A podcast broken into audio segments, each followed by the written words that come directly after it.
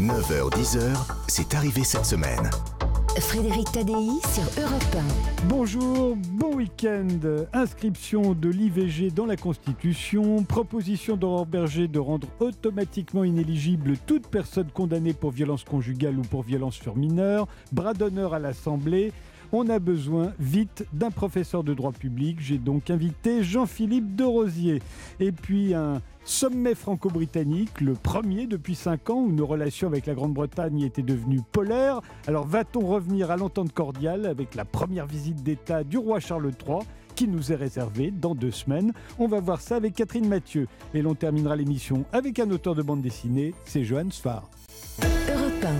Bonjour Jean-Philippe de Rosier. Bonjour Frédéric Tadei. Vous êtes juriste, spécialiste du droit constitutionnel, vous êtes professeur agrégé de droit public à l'Université Lille, vous êtes l'auteur du blog La Constitution décodée et le responsable du GRICI, le groupe de réflexion sur l'évolution de la Constitution et des institutions. Et justement, le président de la République, Emmanuel Macron, a annoncé à l'occasion de la Journée internationale des droits des femmes, alors qu'il rendait hommage à l'avocate Gisèle Halimi, qu'il était favorable à l'inscription de l'IVG dans la Constitution. Alors c'est déjà dans la loi et personne ne le remet en cause. Euh, il est également, je parle de l'IVG, hein, protégé par la jurisprudence du Conseil constitutionnel. Alors qu'est-ce que ça changera de l'inscrire dans la Constitution? Alors on est d'abord dans un niveau symbolique. Euh, évidemment, quand on élève une garantie au niveau constitutionnel et que expressément la Constitution le mentionne, euh, il y a un symbole derrière qui montre l'attachement de la société française, de la démocratie française, de la République française à ce qui est ainsi garanti. Et puis, euh, inévitablement, il y a une garantie juridique derrière, parce que, vous l'avez dit, c'est garanti par la loi, mais la Constitution est supérieure à la loi. il y a une certaine garantie par la jurisprudence du Conseil constitutionnel, mais celle-ci peut évoluer et ce n'est pas la même garantie que l'inscription dans la Constitution. Euh, donc, euh, effectivement, ça renforce la garantie constitutionnelle de, euh, du droit, et notamment là, selon la formule de la liberté de la femme de pouvoir interrompre sa grossesse. Mais de même que l'on peut changer la Constitution aujourd'hui, et on n'arrête pas de la changer, hein, parce qu'on aime bien bah, des on la n'arrête pas de la changer. La dernière fois, c'était le 23 juillet 2008, et ça fait plusieurs fois qu'on essaye de la changer, et que précisément, on n'y arrive pas. Donc ça montre bien qu'il est plus difficile de changer la Constitution que de changer la loi. Ce que je voulais dire, c'est que si on le change aujourd'hui, on pourra le changer demain Absolument. Mais ce que je voulais insister, c'est que c'est plus difficile à, changer lorsque c'est dans la Constitution que lorsque c'est dans la loi. Il faut rappeler que le processus visant à inscrire l'IVG dans la Constitution a débuté par une proposition de loi constitutionnelle portée l'automne dernier par Mathilde Panot, la présidente du groupe LFI euh, à l'Assemblée, et adoptée en première lecture à l'Assemblée nationale à l'occasion d'un vote historique. 337 hein. voix pour, 32 contre, 18 abstentions. Elle a ensuite été adoptée par le Sénat d'une courte majorité, 166 voix pour, 152 contre. La parole donc était à l'exécutif. Attendait euh, qu'il se prononce.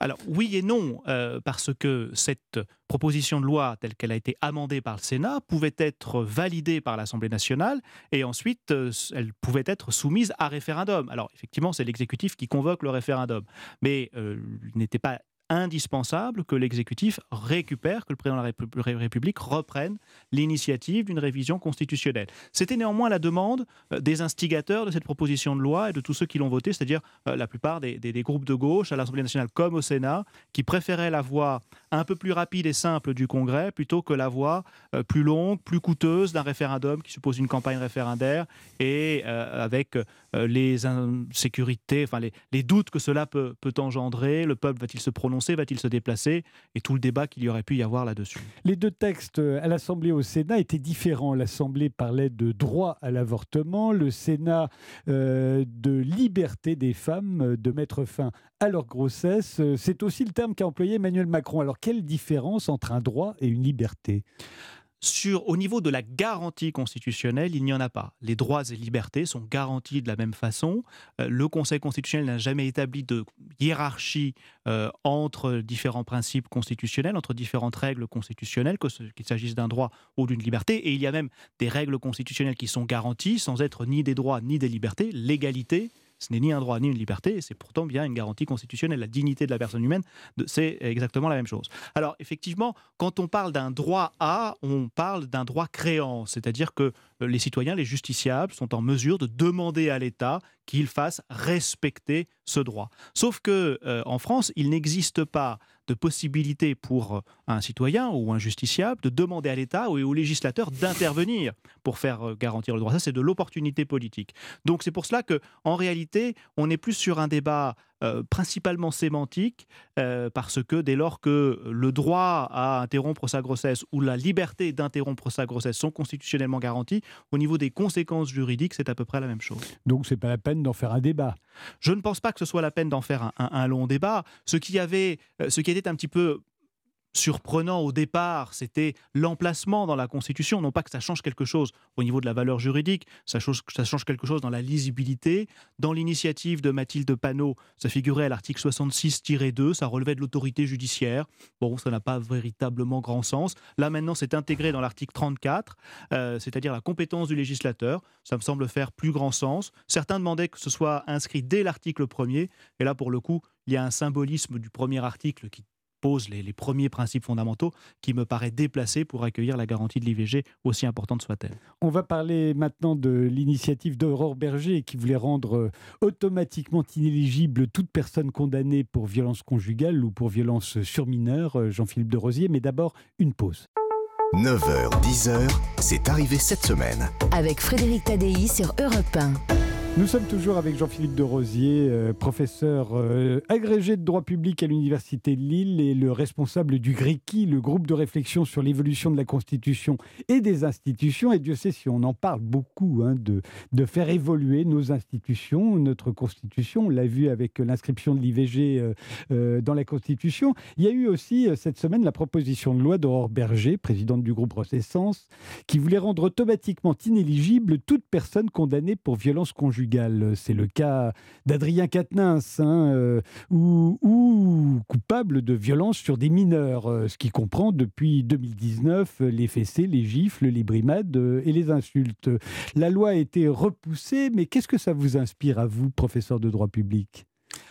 Alors, je pense qu'il faut quand même à la fois raison garder et effectivement faire preuve d'une vigilance. Alors, il y a une première interpellation, c'est l'automaticité de la peine, bien évidemment, euh, qui n'est pas possible. On ne peut pas avoir des peines automatiques. Ça, c'est une jurisprudence constante euh, du Conseil constitutionnel. Néanmoins, on n'arrête pas de vouloir automatiser les peines en ce moment. En effet, mais en réalité, c'est plus une question de communication que de garantie juridique, parce que la proposition de loi, en l'espèce, n'était pas une peine automatique. C'est-à-dire qu'elle voulait mettre en place une peine euh, obligatoire sous réserve de la possibilité pour le juge de ne pas l'appliquer.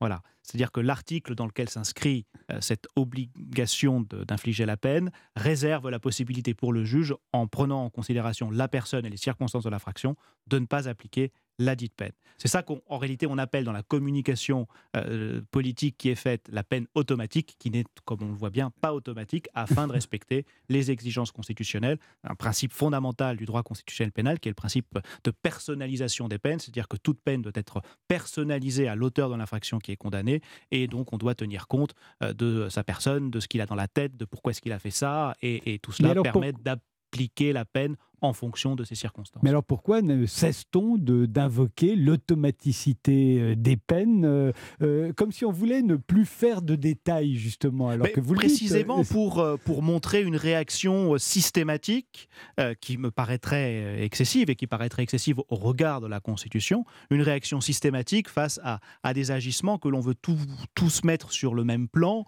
de, vous l'avez dit, la gifle sur un enfant à un violeur en puissance. Euh, je ne dis pas que l'un cas comme l'autre ne sont pas graves, euh, mais il y en a un qui me semble plus grave qu'un autre, et donc euh, il faut effectivement sur ce point-là raison garder. Oui, ça nous semble plus dissuasif s'il y a automaticité de la peine. Est-ce que ça n'est pas pour ça que les je pense pas que ce soit sur la terme? Je ne pense pas que ce soit sur la dissuasion. Je pense que c'est plus sur la condamnation. C'est-à-dire que dès lors que l'on a un, comportement qui paraît condamnable, quel qu'il soit, on est automatiquement condamné sans euh, demi-mesure et sans précisément euh, apprécier la proportionnalité de la réponse, qui est là encore un principe cardinal du droit pénal, qu'il faut proportionner euh, la peine à la gravité de l'infraction qui a été commise.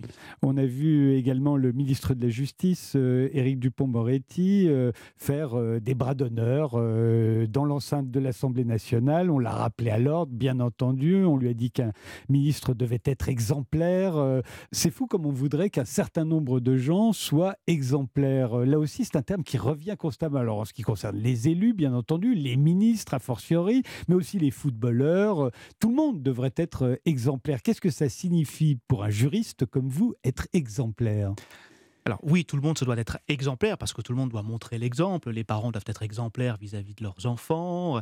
Euh, et vous l'avez dit, toutes les, personnes de référence, que ce soit des grands sportifs ou euh, des responsables politiques et de pouvoir, doivent montrer l'exemple, donc être exemplaires. Euh, mais c'est aussi une question de respect.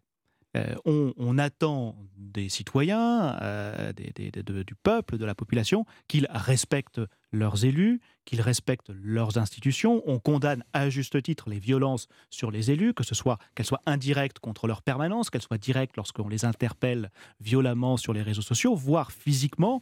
Il y a eu euh, des élus qui, ont été euh, euh, attaqués, voire qui sont morts. Je pense à, ce maire du sud de la France qui avait été, mort parce qu'il avait rappelé à l'ordre quelqu'un qui déposait des ordures sur sa commune. Et, donc, on attend de, de tout le monde qu'un respect entre soi et un respect vis-à-vis de l'autorité.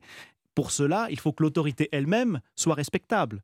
Et donc à partir du moment où on a euh, un ministre, un parlementaire, un député euh, qui joue dans la provocation, dans la vulgarité, euh, voire dans la violence verbale, eh bien, on ne peut pas, on est plus difficilement crédible en demandant aux citoyens d'avoir du respect pour les institutions. Mais du point de vue de la loi, un député peut être poursuivi pour un bras d'honneur dans l'enceinte de l'Assemblée nationale. C'est arrivé à Noël Mamère. Hein, Il peut être sanctionné d'un point de vue disciplinaire. Exactement, et payer une amende. mais, mais pas un ministre qui n'a de compte à rendre sur ce plan qu'au chef du gouvernement. Eh bien, pour une raison très simple, c'est que le député est membre de l'Assemblée nationale et le ministre ne l'est pas. Mais ce sont des nuances qui nous euh, conviennent de moins en moins, vous le noterez. On ne veut plus voir qu'une tête. On veut que tout le monde soit puni pareil. Bah, non, je ne pense pas que ce soit ça. Euh, c'est juste que euh, lorsque on, relève d'une assemblée, d'une institution, on peut être sanctionné par cette institution. c'est le propre des principes et des sanctions disciplinaires. lorsque l'on est journaliste, on peut être sanctionné par l'ordre. quand on est avocat, c'est la même chose. mais on ne peut pas sanctionner ceux qui ne relèvent pas de cette institution, de cet ordre. Eh bien, pour les députés, c'est pareil. il y a des sanctions qui sont prévues au sein de l'Assemblée nationale. Il y a également des sanctions qui sont prévues au sein du Sénat. Ce ne sont pas les mêmes, ce ne sont pas les mêmes instances qui décident. Le membre du gouvernement n'est pas membre de l'Assemblée, donc il ne peut pas être sanctionné. Je suis à peu près certain que s'il avait été membre du, de l'Assemblée, il l'aurait été. Bien entendu. Et, et, là, il n'y a pas de sanctions qui sont prévues euh, de cette, de cette sorte-là contre un membre du gouvernement. Donc, il y a eu cette lettre de la présidente de l'Assemblée à la Première ministre. Euh, la Première ministre a une certaine autorité euh, politique sur les membres du gouvernement pour que la seconde rappelle alors euh, l'ensemble de ses collègues du gouvernement et qu'il soit strictement respectueux de l'instance parlementaire et de l'Assemblée nationale en particulier. Merci Jean-Philippe de Rosier. Je rappelle que vous êtes le responsable du GRICI, hein, le groupe de réflexion sur l'évolution de la Constitution et des institutions. Vous êtes également professeur de droit public à l'Université de Lille. Et puisqu'on vient de parler de politique, je rappelle que Sonia Mabrouk euh, nous donne rendez-vous euh, sur Europe 1 tous les matins euh, pour ses entretiens politiques, du lundi au jeudi à 8h13 et tous les dimanches de 10h à 11h. Demain, elle recevra Bruno Retailleau, le président du groupe Les Républicains au Sénat, le sénateur de Vendée. Et nous, dans un instant, on a rendez-vous avec Catherine Mathieu. On va parler de l'entente cordiale qui semble renaître euh, entre la France et la Grande-Bretagne. Vous pensez, euh, le roi Charles III et la reine Camilla nous honorent de leur première visite d'État. Ce sera dans 15 jours. 9h-10h, c'est arrivé cette semaine. Frédéric Tadei. Bonjour Catherine Mathieu. Bonjour. Vous êtes euh, économiste à l'OFCE, spécialiste du Royaume-Uni et vous venez de publier Le Brexit, c'est maintenant dans la revue L'économie financière. Il vient d'avoir un, sommet franco-britannique, le premier depuis cinq ans. Euh, la dernière fois, c'était avec Theresa May. Hein. Ça, ça n'était plus l'entente cordiale entre la France et le Royaume-Uni. Or, depuis le début de l'année, d'après Courrier International, paraissent dans la presse britannique de nombreux articles vantant les mérites de la France, sa bonne santé économique, ses services publics, ses routes et ses infrastructures, c'est assez rare pour être noté. Est-ce que vous l'avez remarqué, vous? Euh, j'ai surtout remarqué que depuis quelque temps, il y a un rapprochement, et c'était particulièrement clair lors du sommet franco-britannique, entre les hum, discours des chefs d'État britanniques et français. Et aujourd'hui, on est vraiment dans une humeur beaucoup plus hum, d'entente cordiale euh, en- entre, entre les deux pays. Aujourd'hui, euh, que les, Britanniques euh, euh, remarquent que les services publics fonctionnent bien en France, peut-être, mais comme on peut le voir nous-mêmes en étant en France, il y a quand même un certain nombre de difficultés dans le secteur public et notamment dans le service de la santé. Et ça, ça me semble être assez proche justement de ce qu'on voit au Royaume-Uni depuis des années. hein. La difficulté de maintenir des services publics qui permettent aux citoyens de garder un bon accès aux soins. Le Royaume-Uni est dans cette problématique déjà depuis longtemps et nous, on y est entrés aussi depuis plusieurs années. Donc je ne sais pas si nos amis britanniques voient complètement euh, les difficultés euh, du modèle français. Je ne parle pas de la question des retraites. Pour une fois qu'ils embellissent la situation, on va pas se plaindre. Il y a eu quatre euh, premiers ministres différents en quatre ans, quatre premiers ministres conservateurs. Est-ce que ça, ça se ressent économiquement? Oui, je dirais qu'économiquement, ce qui est clair, c'est que depuis même euh, 2010, hein, on a eu une suite de gouvernements conservateurs au Royaume-Uni. On a une austérité budgétaire qui s'est installée depuis tout ce temps et qui, bien sûr, a un rôle important dans le fait qu'aujourd'hui, en particulier dans le secteur de la santé, on a des problèmes de financement au Royaume-Uni, mais qu'il y a aussi un certain nombre de grèves qui se sont développées au Royaume-Uni dans le secteur des transports, le secteur de la poste, le secteur de l'éducation. Donc ces années d'austérité budgétaire britannique pèsent dans la vie des citoyens euh, britanniques, ça se voit tout à fait aujourd'hui. Et l'intermède de Boris Johnson? Alors, l'intermède de Boris Johnson, oui, c'est- vraiment un, un intermède. hein. Euh, moi, je me souviens en 2019, lorsqu'il s'est présenté aux élections législatives, il était vraiment vu comme quelqu'un de très sympathique par une majorité euh, de Britanniques. hein. Il y a eu un raz de marée en faveur des conservateurs lors de cette élection. Mais euh, Boris Johnson, euh, sur la longueur, c'était difficile euh, qu'il tienne. hein. Il avait des positions très extrêmes, je dirais, sur un certain nombre de dossiers. Il s'est trouvé aussi, surtout, très empêtré par un certain nombre de scandales, les fêtes à Downing Street lors du confinement, euh, d'autres scandales politiques. Et donc, finalement, les Britanniques euh, se sont dit que ce n'était peut-être pas le meilleur Premier ministre qu'il pourrait avoir. Richie Sunak euh, était son ministre des Finances. C'est lui qui a provoqué la chute de son mentor hein, en démissionnant en pleine tempête. On le dit plus proche d'Emmanuel Macron que, l'était euh, Boris Johnson. Oui, très probablement. hein. Ne serait-ce déjà que par l'âge, euh, par les études qu'ils ont faites, le fait qu'ils étaient banquiers d'investissement euh, tous les deux. Euh, on, sent, quand on les voit, une sorte de gémellité entre Rishi Sunak et Emmanuel Macron euh, qui apparaît euh, de, plus en plus clairement. Et donc, ça change complètement les relations euh, que la France pouvait avoir avec le Royaume-Uni euh, de Boris Johnson. Et en particulier aujourd'hui, du côté des Britanniques, on souhaite renouer de bonnes relations avec la France, comme on l'a vu lors du sommet. hein.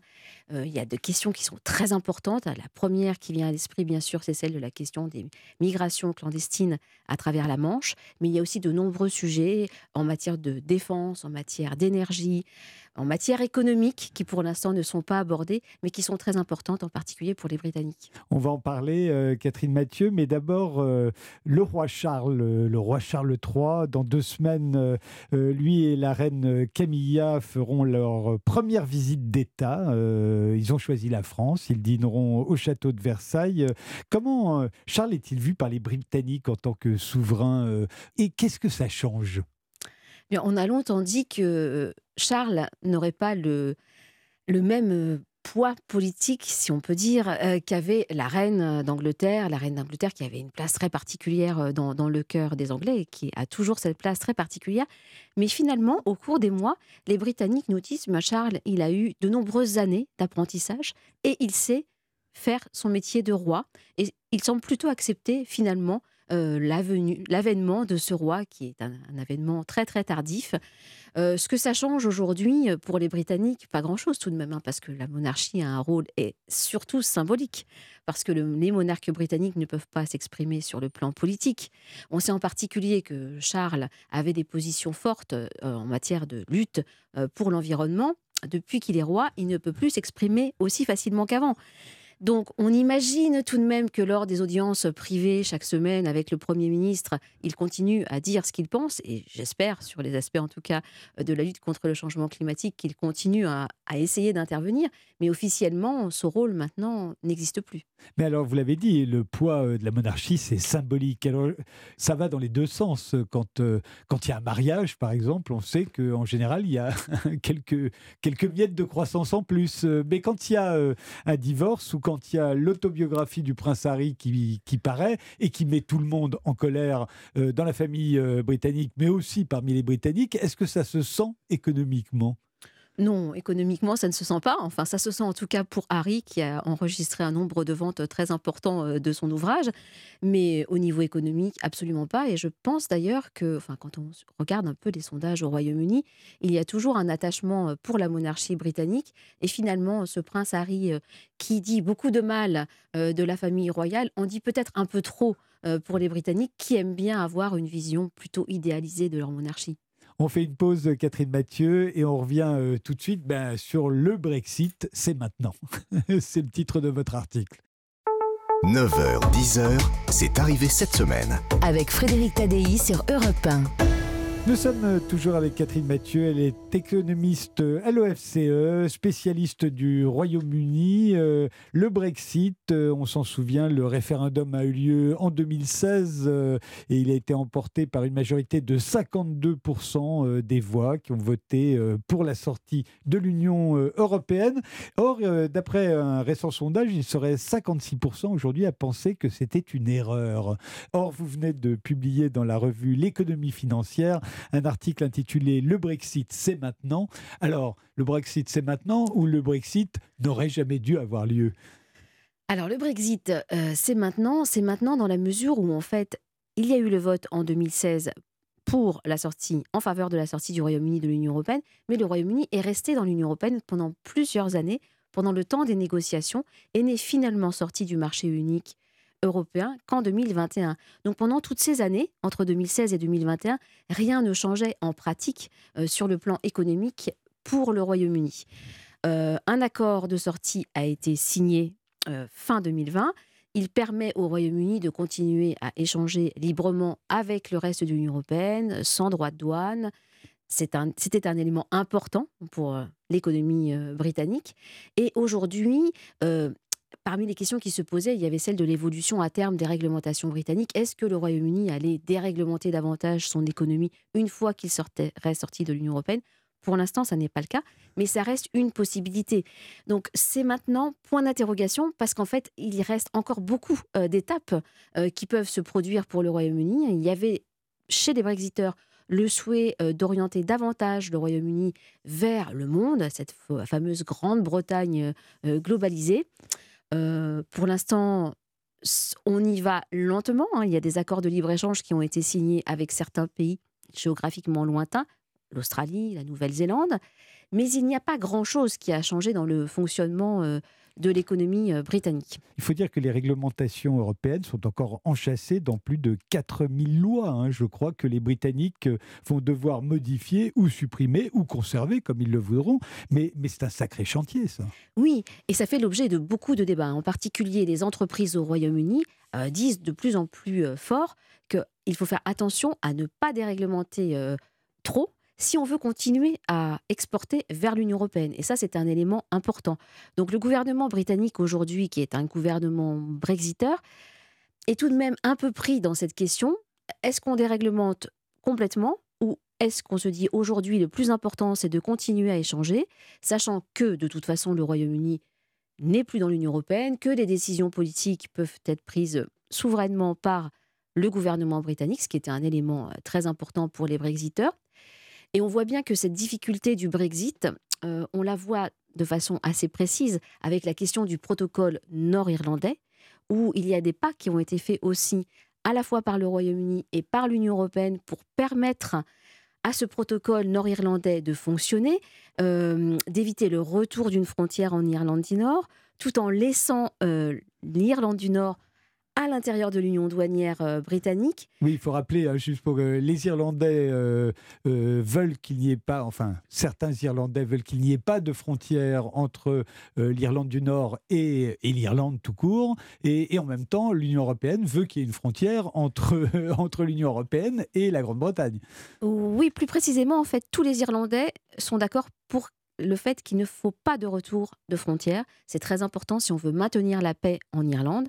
Mais l'Union européenne dit que dans ce cas, toutes les marchandises qui sont produites en Grande-Bretagne et qui sont vendues en Irlande, y compris en Irlande du Nord, doivent respecter les règles de l'Union européenne. C'était la grande difficulté de l'application de ce protocole nord-irlandais.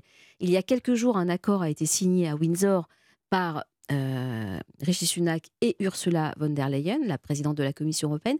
Et selon cet accord, on pourrait avoir de façon très pragmatique la vente de marchandises produites en Grande-Bretagne qui se ferait en Irlande du Nord sans contrôle douanier, tandis que la vente de marchandises produites en Grande-Bretagne et vendues en République d'Irlande, donc à l'intérieur de l'Union européenne, devrait respecter les procédures de contrôle de l'Union européenne. Donc ça semble être un pas euh, qui pourrait permettre de sortir de ce conflit nord-irlandais. Catherine Mathieu, euh, il semblerait aujourd'hui qu'une grande majorité soit d'accord pour dire que la sortie de l'Union européenne de la Grande-Bretagne n'a pas été la réussite promise sur le plan économique. Vous le pensez également? Aujourd'hui, euh, je pense qu'il est encore un peu tôt euh, pour faire un bilan euh, de ce Brexit sur l'économie britannique. Parce que, comme je vous le disais un petit peu plus tôt, en fait, le Royaume-Uni est sorti très récemment de l'Union européenne. C'est un peu tôt pour cette raison. C'est aussi un peu tôt parce qu'il y a eu deux grands chocs qui ont touché l'économie britannique, comme les économies européennes, comme les autres économies. La pandémie de Covid-19, hein, qui a vraiment conduit à une forte chute de, l'activité au Royaume-Uni, et puis la crise du prix de l'énergie, qui a été euh, accentuée par la guerre en Ukraine. Donc en fait, on a deux grands chocs successifs qui sont là. Aujourd'hui, si on regarde les chiffres, on voit que le PIB, le niveau de production britannique, est à son niveau, à peine à son niveau d'avant le début de la crise Covid c'est une moins bonne performance que ce qu'on a dans la plupart des, grands pays. Mais c'est à peu près la même chose que ce qu'on constate en Allemagne, une économie allemande aussi qui, pour l'instant, peine à sortir de la pandémie, des effets de la pandémie et de la crise euh, énergétique. Donc aujourd'hui, une économie britannique qui est plutôt en queue de peloton mais c'est un peu tôt pour dire euh, si c'est dû aux effets du Brexit, me semble-t-il. Merci Catherine Mathieu d'être euh, passée par Europe 1. Euh, je rappelle le titre de votre article, hein, Le Brexit, c'est maintenant, c'est paru dans la revue L'économie financière. Et l'on a maintenant rendez-vous avec un auteur de bande dessinée, c'est Johan Sfar. 9h, 10h, c'est arrivé cette semaine. Frédéric Tadei. Johannes Sfar, bonjour. Bonjour. Vous êtes l'auteur du Chai du Rabbin, de Petits Vampires et d'une centaine d'autres albums, sans compter les romans. Le dernier roman, c'est Et Dieu riait beaucoup chez Albin Michel. Mais euh, là, j'avais envie de vous parler de votre nouvelle bande dessinée euh, qui vient de paraître chez Sonatine, intitulée Riviera. C'est l'histoire d'un vieux voyou qui revient à Nice des années après s'être rangé. J'ai l'impression que vous aussi, vous revenez à Nice, la ville où vous êtes né depuis quelques années. C'était déjà le cas dans La Synagogue, votre album précédent, qui racontait votre adolescence. C'est vrai, la synagogue, c'était beaucoup de travail et c'est des vrais souvenirs. Là, j'ai voulu me détendre, donc j'ai fait une fiction en noir et blanc sur la côte d'Azur. Néanmoins, c'est l'appel de la Côte d'Azur, c'est l'appel de Nice qui se fait sentir. Oui, ça me manque, ça fait trop longtemps que j'y suis pas. Donc, euh, si je fais un livre sur Nice, on va m'inviter à Nice, ça va être l'occasion d'y aller. Parce que j'ai plus de pied à terre là-bas, donc il faut bien que je fasse des livres. Pourquoi vous avez voulu fuir Nice autrefois? Ah, parce que c'était, j'étais trop dedans, c'était écrasant à tous les niveaux et, aujourd'hui ça me manque. Je crois les relations abusives, c'est comme ça. Il y a un moment où ça vous manque. Mais pourquoi est-ce qu'on est plus à Nice qu'ailleurs? Je sais pas. C'est, une ville euh, étouffante. Enfin pour moi, en tout cas, en mémoire, en souvenir, en relation. Euh, tout y est politique, tout y est tendu, en tout cas dans le vécu que j'ai eu. Et, euh, ça me manque. Il y a une promiscuité niçoise qui m'a beaucoup manqué. Nice, c'est une ville avec une mythologie assez puissante. C'est comme Cannes, hein, c'est l'emblème de la Côte d'Azur. Est-ce qu'elle ressemble à l'idée qu'on s'en fait, ou plutôt à l'idée que s'en font ceux qui n'y vivent pas? Ça, je ne sais pas quelle idée ils s'en font, parce que Marseille fait écran. euh, il faut s'imaginer une espèce de principauté de Monaco, mais à 15 km. C'est une ville qui se vit comme irrédentiste, indépendante, et donc euh, dès qu'on dit ça, c'est le terreau de, de tous les, de toutes les sociétés souterraines qu'on pourra imaginer. Euh, La spécificité, c'est que les gens déjeunent ensemble. Moi, je me rappelle l'ancien bâtonnier de Nice qui dirigeait l'action française à Nice, qui déjeunait avec mon père et qui lui disait Sfar, quel dommage que vous soyez israélite, vous auriez été un gendre idéal. On ne peut pas imaginer ça à Paris. Sans doute pas. Votre père était avocat. hein. Oui, oui, et puis pas vraiment de ce bord-là. Justement, votre héros est un vieux voyou, niçois, juif euh, séfarade, euh, qui a maintenant un restaurant à Paris. Vous semblez en avoir connu beaucoup comme lui, euh, grâce à votre père? Alors, oui, parce qu'il a été avocat longtemps et il, il a défendu tout le monde. Mais en l'occurrence, ce personnage vient d'un ami qui est très honnête, qui s'appelle Paul Boulakia, qui est le guitariste du groupe Cookie Dingler et, et qui est un, un juif maghrébin élégant. Il, il est beau, beau, comme, euh, beau comme une momie. Il a des, des costumes en soie sauvage. Il joue au poker. Il fume tout le temps. Il joue de l'argent même avec les gamins. Enfin, je- vraiment, je l'adore. Et, et j'ai fait un portrait comme j'aurais fait le portrait d'une femme que j'aime. quoi. Sans doute là. Alors là, il s'agit de Paul Boulakia, bon, pas un voyou, mais Je vous assure qu'il est honnête. voilà. Mais on, on voit bien, et vous le laissez entendre, que vous en avez connu des voyous. Quelle est leur caractéristique? C'est quoi les, les vieux voyous du milieu juif? Moi, moi, il y a une phrase que j'ai adorée dans la dernière série de, de Stallone, euh, Tulsa King. Quelqu'un lui dit Mais vous êtes de la mafia Et il répond There's no such thing. Ça, ça n'existe pas. Je, je crois qu'il y a l'idée euh, dans, le, dans les bas-fonds euh, de populations qui, à raison ou pas, se sont senties euh, fragiles ou peu protégées par euh, le, pays où ils se trouvent et qui ont eu re- recours à des expédients. Et on voit bien euh, que dans, dans la mythologie new-yorkaise, euh, il y a ça. Euh, je crois que dans le sud de l'Europe également. On l'avait vu dans un film où Roger Hanin euh, lui-même jouait euh, Raymond Bétoun, si je me souviens bien. Euh, C'était l'époque euh, des frères Zemmour. Oui, oui. Quand le palace a été inauguré à Paris, rue du Faubourg Montmartre, pour la première fois, le tout Paris s'est aventuré sur ce qui était considéré à l'époque comme le territoire des frères Zemmour. Oui, ça, ça, c'est une mythologie algérienne, puisque les Zemmour venaient de, la, la- de Sétif, qui est la, la même ville que mon père. Et Et- que votre personnage. Oui, et dans, dans laquelle tout le monde se connaît, tout le monde se fréquente, mais enfin, il y a un niveau à partir duquel on ne se fréquente pas. Ce qui est intéressant à Nice, c'est que ça reste tout de même une ville périphérique du crime organisé. C'est pas Marseille, c'est pas Naples. Tout de même, c'est un territoire sur lequel les gens ont toujours voulu avoir la main. Donc il y a toujours eu des Corses, il y a toujours eu des Calabrais, il y a toujours eu des Italiens dans, dans la région. Euh, malgré tout, c'est jamais le centre du truc. C'est jamais là que ça se passe. Donc il y a, il y a un aspect relativement tranquille tout de même. Quand, quand vous me parlez d'avoir vu du crime organisé quand j'étais enfant, franchement, si j'ai vu des raquettes, mais j'ai assisté à des raquettes, ça consistait à être un monsieur que je connaissais, qui allait dans un café que je connaissais, qui parlait avec un autre monsieur que je connaissais et qui partait, qui partait avec une valise que je connaissais. Je précise que mon père y était pour rien. Mais, et c'était, mais on assistait à des choses comme ça. euh, si un jour on a été, euh, on a été attaqué à l'école quand j'étais en, classe de sixième, et il y a le papa d'un de nos amis qui est arrivé et qui a fini nos agresseurs à coups de chaîne, et c'était un monsieur qui était ni très grand ni très fort. Euh, je précise qu'il n'était pas israélite, mais s'il y avait ce vécu. Et, la manière de le dire, c'était ah bah les enfants peuvent sortir tard le soir, il leur arrivera rien. Ça oui, ça, ça y a eu. Quand euh, il revient à, Nice, euh, votre héros, ça se passe pendant l'épidémie de Covid, il ne reconnaît plus rien. Les vieux bars du milieu ont complètement disparu, le Mississippi, le Koudou. euh, le Mississippi, c'est pas un bar du milieu. Le, Mississippi, c'était comme la, comme la coupole à Paris, un bar de gigolo. Et, ça, je, pour être tout à fait honnête, il m'est arrivé de le fréquenter. C'était encore en activité quand j'avais 17-18 ans. C'est un endroit où allaient les, messieurs qui sortaient de prison quand ils souhaitaient rendre service à des dames qui n'en sortaient pas.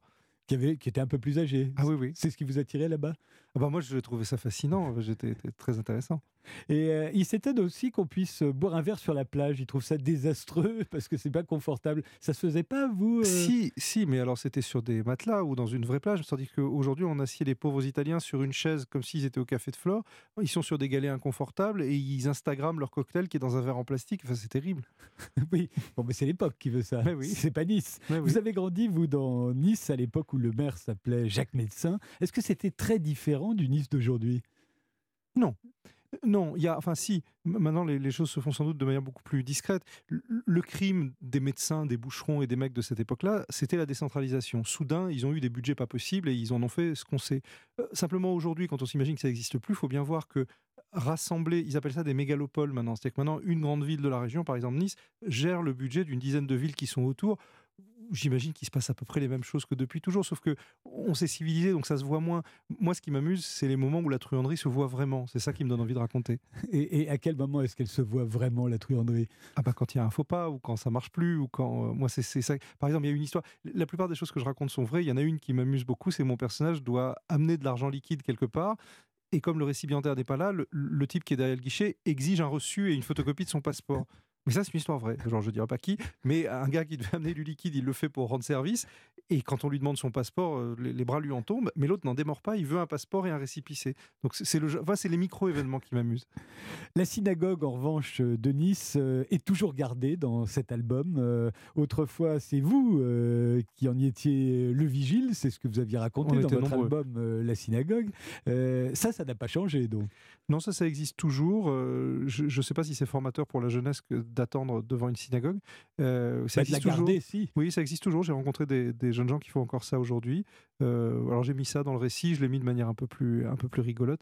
Mais, mais oui, oui, c'est une, une, réalité. Malheureusement, il n'y a plus que les juifs. Maintenant, euh, toutes les religions ont besoin de, gardiens devant l'entrée du temple parce que les, les, temples sont devenus des cibles. Mais ils ont l'impression que la menace est partout, euh, vos gardiens d'aujourd'hui, que tout le monde veut, entre guillemets, casser du juif. Il faut quand même pas exagérer. Non, non je crois qu'il faut faire la, la différence entre les, les, menaces majeures et ce qu'on va appeler des incivilités. Mais, mais, mais oui, dans des lieux juifs, les, les, les agressions, c'est fréquent. Enfin, quand, quand euh, Mohamed Merah a tué des gamins, deux semaines après, la plupart des, cimetières juifs de Nice ont subi des tags et des déprédations, euh, celui où est enterrée ma mère en particulier. Il y a malheureusement dénoncé des actes d'antisémitisme, ça crée des vocations en ce moment. Donc, euh, s'il est vrai qu'il y a 20 ans, les, les juifs avaient tendance à à dénoncer le plus possible pour qu'on s'intéresse à leur cas, si j'allais dire.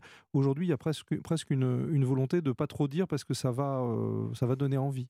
Euh, moi, les, choses auxquelles j'ai assisté quand je gardais la synagogue de Nice, oui, c'était des groupes de skinheads qui venaient euh, brûler un pneu devant la synagogue ou qui venaient intimider des jeunes juifs quand ils étaient seuls. Alors ça, ça va pas jusqu'au fichier de police, j'imagine, mais ça suffit à pourrir l'ambiance.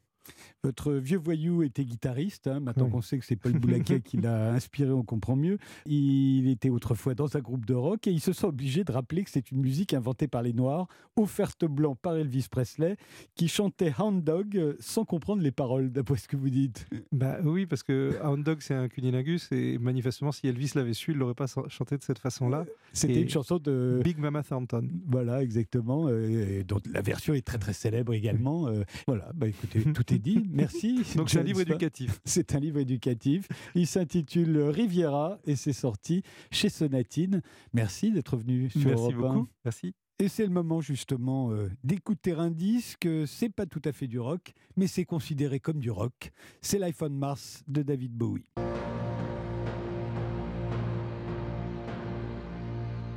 C'était l'iPhone Mars interprété par David Bowie.